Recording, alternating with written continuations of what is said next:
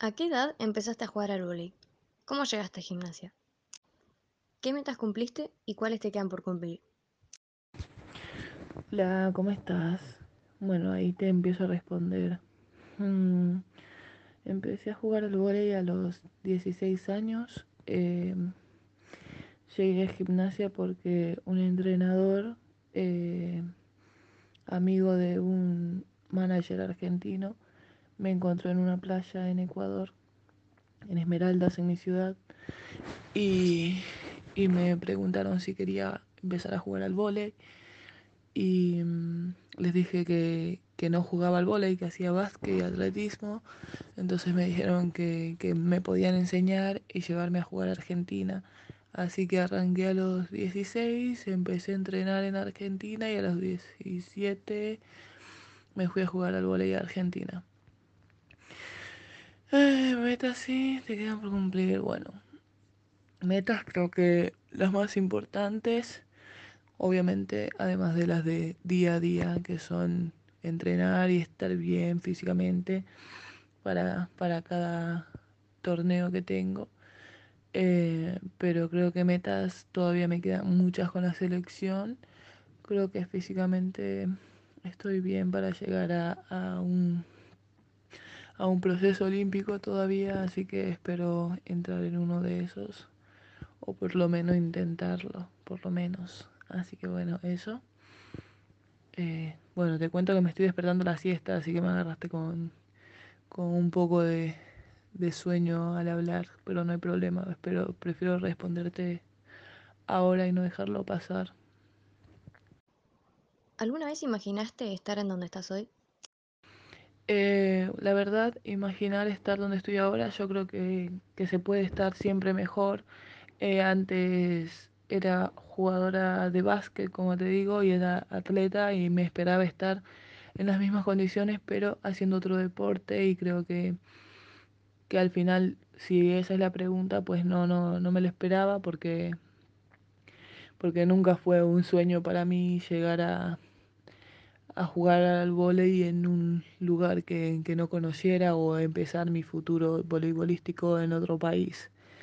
Pero creo que que aún así es una de las cosas más lindas que me ha pasado, poder disfrutar de este deporte de la forma profesional que, que se hace cada día, ¿no? Está muy bueno, la verdad, y me gusta mucho. Durante la cuarentena te mantuviste en constante movimiento. ¿Cómo lo lograste? ¿Cuál es tu motivación? Bueno, sí, durante la cuarentena la verdad que fue algo, algo duro, creo que, que todo el mundo lo vivió de, de una forma un poco fuerte porque es algo que no había pasado nunca, pero sí estuve en movimiento constante. Eh, tuve que armarme una rutina, más que nada psicológica, no tanto física, porque si no sentía que el día se me hacía súper largo. Así que armé una rutina en la cual pudiera entrenar, leer algo, eh, hacer un poco de, vida social con mi, gente y, en, y obviamente acordarme de bañarme todos los días. Sabes que cuando estás cuando estás en, encerrado así, sentís que no necesitas bañarte porque sentís que no has sudado lo suficiente. Bueno, yo soy de esas personas que se baña todo el tiempo.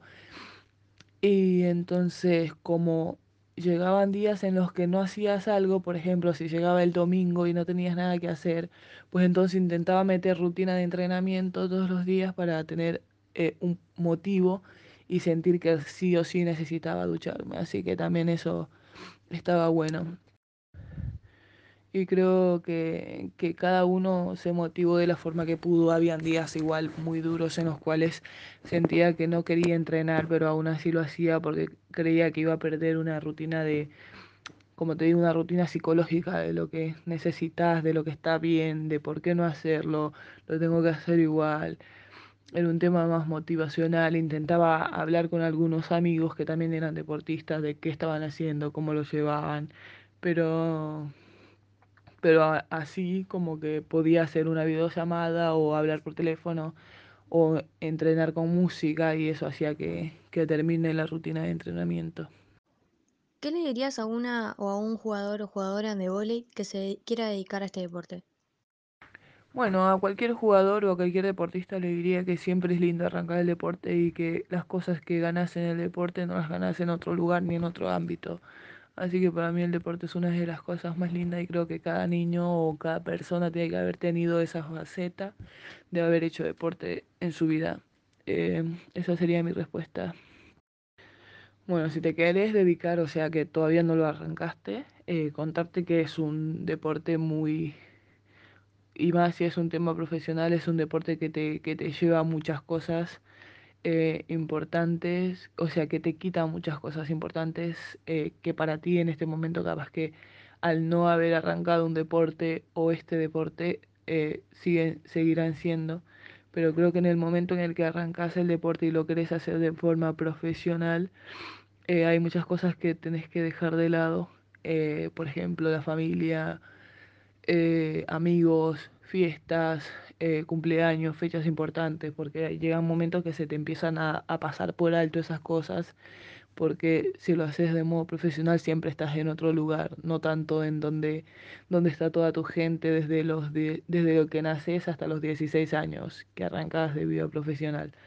Entonces es como que que sí, que perdés muchas cosas eh, lindas, pero ganas también un montón de cosas. Por ejemplo, ganas amigos nuevos, conoces otros países, jugás al vóley de la forma más linda que hay, que es llegar a jugar voleibol profesional y hacerlo por una competencia real. Mm, obviamente, bueno, te conoces gente que por ahí no, no te esperabas o conoces a personas que no esperabas conocer.